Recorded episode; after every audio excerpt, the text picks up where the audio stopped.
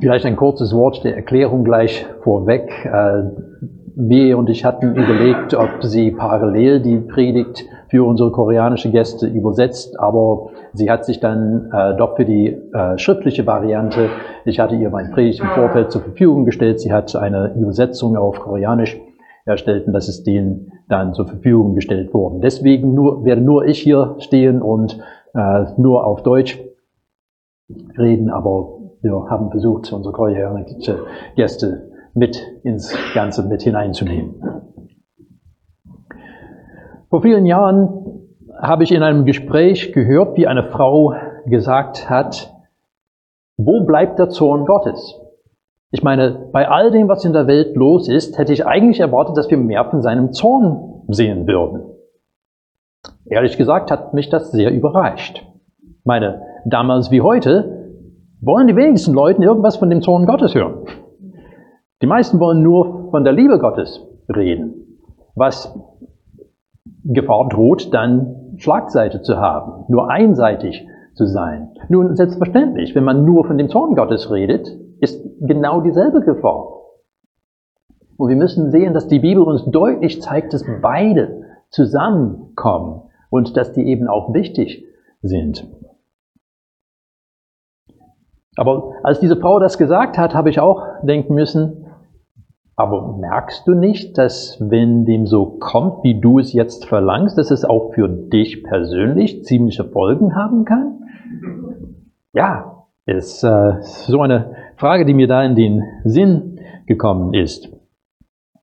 Meistens, wenn es der Zorn Gottes geben soll, soll er gefälligst auf den anderen fallen, äh, dass wir äh, die Folgen für uns selbst bitteschön da außen vor lassen können.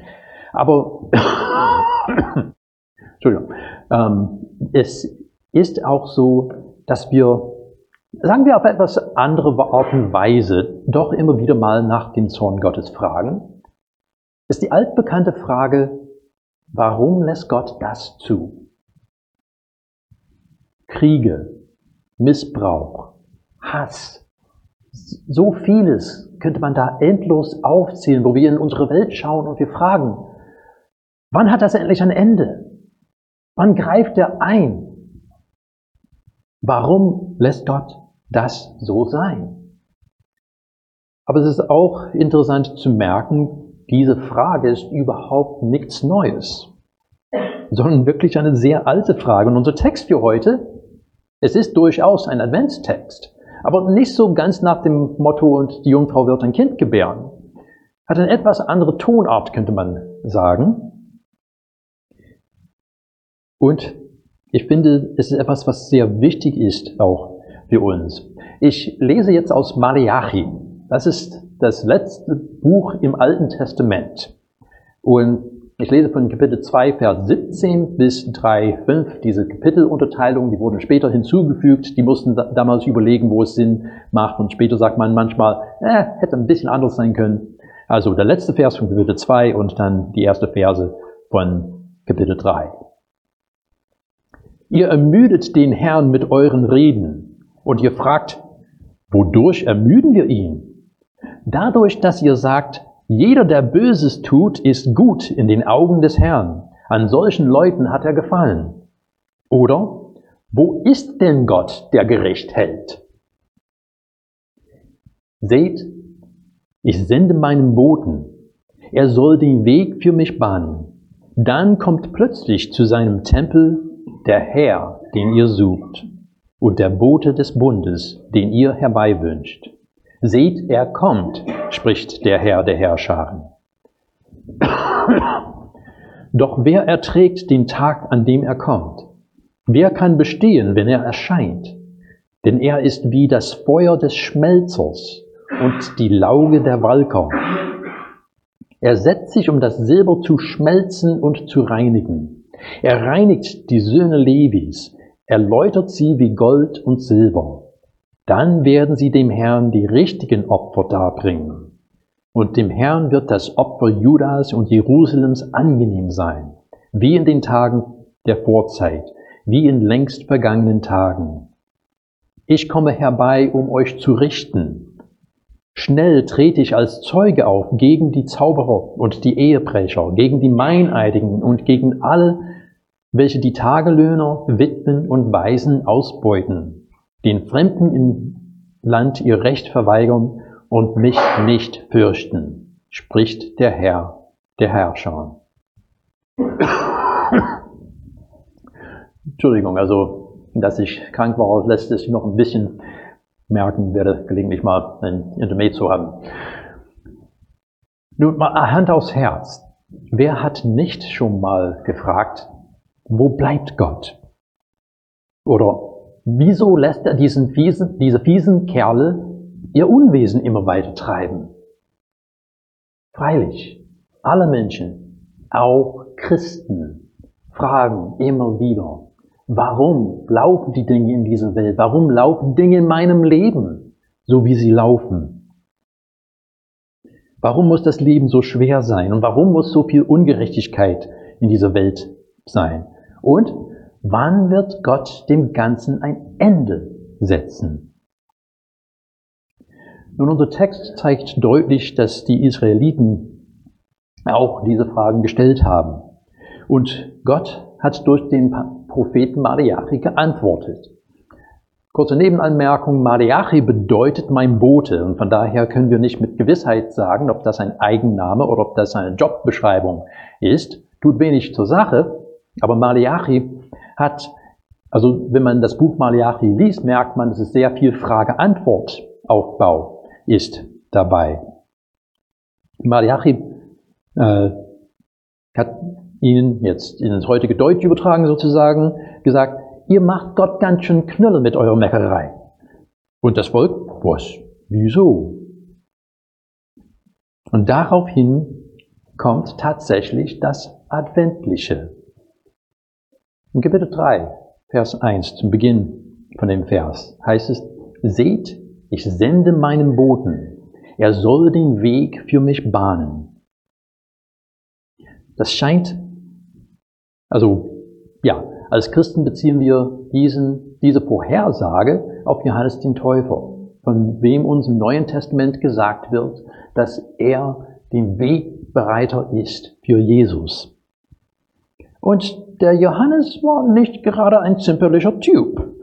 Äh, ein Vers, wo ein kurzer Ausschnitt von einer Predigt von ihm wiedergegeben wird, Lukas Kapitel 3, Vers 7.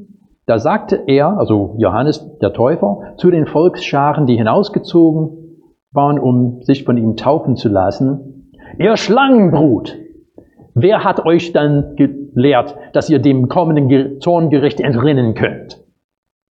Na, guten Tag auch. Wie würdet ihr reagieren, wenn ich meine Predigt mit ihr Schlangenbrut anfangen würde? Ganz ehrlich gesagt, wir würden alle da ganz äh, nervös sitzen und auf eine Auflösung, was das vielleicht irgendwie ins Lustige bringt oder sowas. Weil wir finden es irgendwie unpassend, so zu reden. Aber so hat Johannes der Täufer, der Wegbereiter für Jesus, zu dem Volk gepredigt. Knallhart. Und dabei muss man wissen, dass äh, Johannes sich nicht in Jerusalem an die Straßenecke gestellt hat und ihr Schlangenbrut geschrien hat. Nein, er war ganz weit ab von den Städten. Die Leute sind von anderswo, von Jericho und Jerusalem, zu ihm gekommen, um dann so angesprochen zu werden. Uh. Aber er meinte, es ist nötig, dass deutlich gesprochen wird über die Notwendigkeit der Umkehr. Ja, und das war nur der Beginn von dem, wie er mit ihnen gesprochen hat. Nicht unbedingt das, was wir normalerweise unter Advent verstehen würden, aber es geht noch weiter. Im zweiten Fall von dem Vers, jetzt von wieder auf Malachi zurück. Als Christen sehen wir hier einen deutlichen Hinweis auf Jesus. Da steht, dann kommt, nee, äh, 3.1b. Oder habe ich das, habe ich versäumt, das reinzumachen? Okay, danke schön, dass ihr auf den Punkt. Also, dann kommt plötzlich zu seinem Tempel der Herr, den ihr sucht, und der Bote des Bundes, den ihr herbeiwünscht. Seht, er kommt, spricht der Herr, der Herrscher. Der Text sagt ausdrücklich, er kommt zu seinem Tempel. Ich finde es ganz interessant, weil in allen vier Evangelien finden wir den Bericht darüber, wie Jesus in den Tempel gegangen ist und die ganzen Händler und Geldwechsler und so weiter ausgetrieben hat. Tische umgestoßen, Leute, es Leuten nicht erlaubt, auch überhaupt etwas über dieses Tempelgelände zu tragen. Auch nicht das, was die Leute von ihrem Messias erwartet haben. Das gehört sich aber nicht, sich so zu verhalten. Aber Jesus ist zu seinem Tempel gekommen und er musste aufräumen und deutlich machen, so hat Gott sich das nicht vorgestellt, sondern das soll ein Haus des Gebets sein, nicht ein Haus des Handels.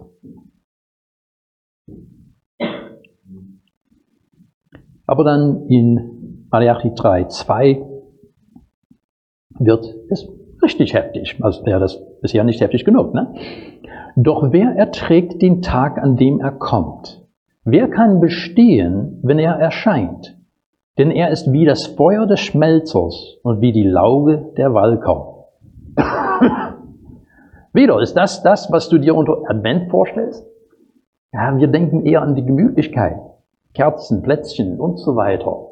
Nun, versteht mich bitte nicht falsch. Das heißt nicht, dass wenn wir jetzt nach Hause gehen, dass wir all die äh, Plätzchen und Kerzen in die Tonne hauen müssen. Aber es geht schon darum, dass wir erkennen, dass wenn Gott sagt, dass er kommt, ja, es ist nicht nur ein Spaziergang im Park. Es ist nicht nur eine gemütliche Kaffeerunde. Nichts gegen dem, was wir nächste Woche machen. Aber Gott hat so viel mehr mit uns vor. Denn sein Ziel für uns ist nicht, dass wir ein paar gemütliche Stunden haben. Tatsächlich, und ich weiß, dass das bei manchen sicherlich übel aufstoßen wird, aber es ist nicht sein Ziel, dass du ein einfaches Leben hast. Es ist nicht sein Wunsch für dein Leben, sein Ziel für dein Leben, dass du es bequem oder angenehm hast. Erschreckend eigentlich, ja? So oft denken wir, das ist Gottes Job. Es ist sein Job, uns das Leben einfach, angenehmer zu machen.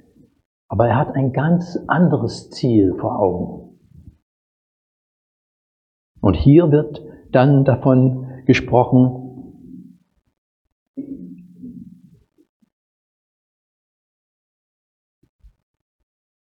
wird von dem Feuer des Schmelzers gesprochen und von der Lauge des Walkers. Nun, also oder ein Luthertext des Wäschers. Fangen wir bei dem Bild an. Also Lauge, das ist ein ziemlich deftiges Zeug, was schon seit Jahrtausenden benutzt wird, um Dinge sauber zu machen. Aber das ist auch nicht äh, das, was man bei der Feinwäscherei macht. Also das ist ein derbes Zeug, was wirklich sauber machen will. Und ich denke, wir können alle sicherlich äh, das einigermaßen nachvollziehen. Ich meine, bist du nicht auch mal als Kind dreckig geworden und die Eltern haben dich in die Wanne gesetzt und die wollten dafür sorgen, dass dieser gesamte Dreck wegkommt und die haben dich richtig abgeschrubbt. Und um sicher zu gehen, dass aller Dreck weg ist, hat man das Gefühl gehabt, die nehmen die Haut gleich mit. Hier ist das Bild. Die Lauge des Wäschers. Geht Gott darum, uns zu reinigen. Aber das war noch nicht genug. Ja? Also bei diesem Abschruppen haben wir das Gefühl, dass die Haut mitgenommen wird. In dem anderen Teil von dem Vers geht es eigentlich richtig unter die Haut. Das Feuer des Schmelzers. Feuer wird auf unterschiedliche Art und Weise als Bild in der Bibel verwendet. Und hier und an etlichen anderen Stellen finden wir das Feuer nicht zur Zerstörung gedacht ist, sondern zur Reinigung. Das ist das Bild von einem Metall, was beunreinigt ist, unterschiedliche fremde Elemente drin hat.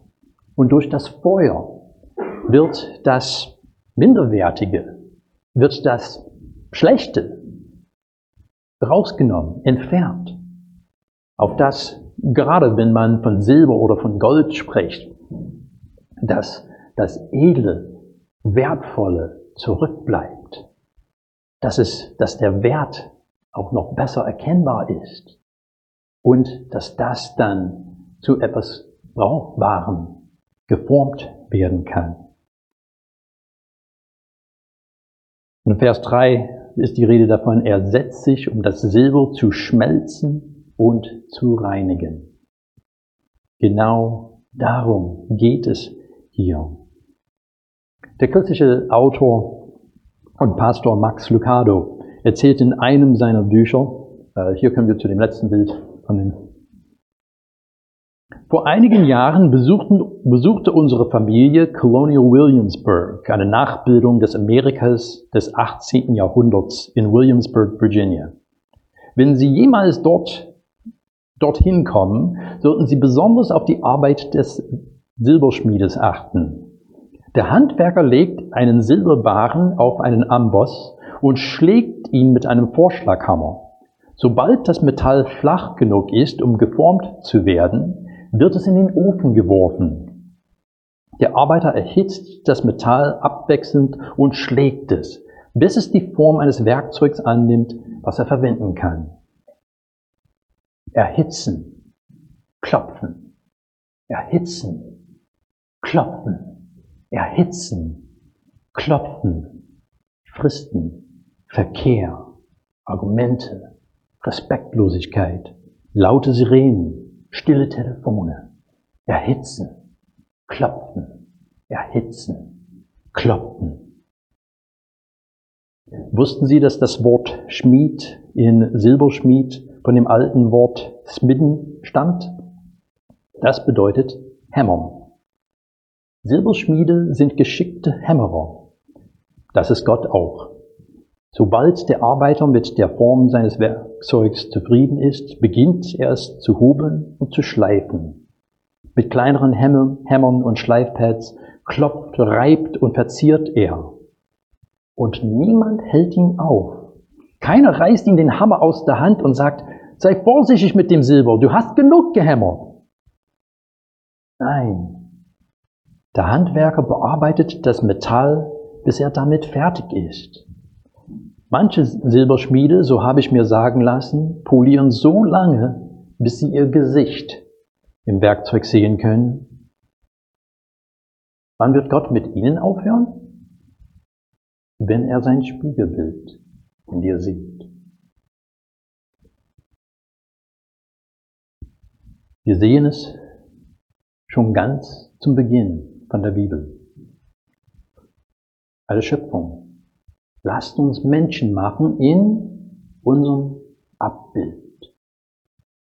Wir sehen durch die Sünde, dass die Menschen aufgehört haben, Gott in diese Welt hinein zu reflektieren. Wir sehen, wir finden immer wieder, dass es Gottes Absicht ist, uns zu reinigen, zu heilen, auf das wir wieder sein Bild in diese Welt hinein reflektieren.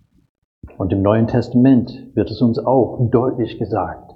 Es ist Gottes Absicht, dass wir im Abbild seines Sohnes geformt werden. Und das ist das auch, was Mariachi hier sagt. Wenn er von dem Feuer des Schmelzers, wenn er von der Lauge des Wäschers spricht. Es geht um eine Reinigung, denn Gott kommt zu uns, weil er uns so sehr liebt, weil er mit uns Gemeinschaft haben will, uns begegnen will, uns heilen will, uns zeigen will, dass es so viel mehr zum Leben gibt. Wenn wir ihm vertrauen, der Weg wird damit nicht einfacher, dieser Reinigungsprozess, dieses Formungsprozess ist oftmals wirklich anstrengend. Da brauchen wir uns nichts vorzumachen. Und wir haben etliche Leute heute hier unter uns, die mitunter sehr, sehr schwere Bedingungen in ihrem Leben schon erlebt haben, weil sie die Treue zu Christus gehalten haben. Und es, wir wissen, dass es so viel mehr Menschen sind, die wir nie kennenlernen werden, die unter extremsten, schlimmsten Bedingungen leben. Sie halten die Treue zu ihrem Herrn. Warum? Weil er ihnen ein einfaches Leben schenkt? Nein, weil sie erkennen, dass das Leben mit ihm so viel wertvoller ist als alles, was uns in diesem Leben abverlangt werden kann. Dass sie bereit sind, die Treue zu halten. Advent bedeutet kommen. Dieser Text spricht deutlich davon, dass Gott zu uns kommt. Und es geht die Frage an uns jetzt. Bist du dafür offen, dass Gott dich reinigen will? Gestattest du es ihm, dass Advent, also nicht nur vier Wochen im Jahr, sondern überhaupt die Tatsache, dass er zu uns kommt, für dich anstrengend wird, mit dem Ziel, dass du seinem Sohn ähnlicher wirst. Amen.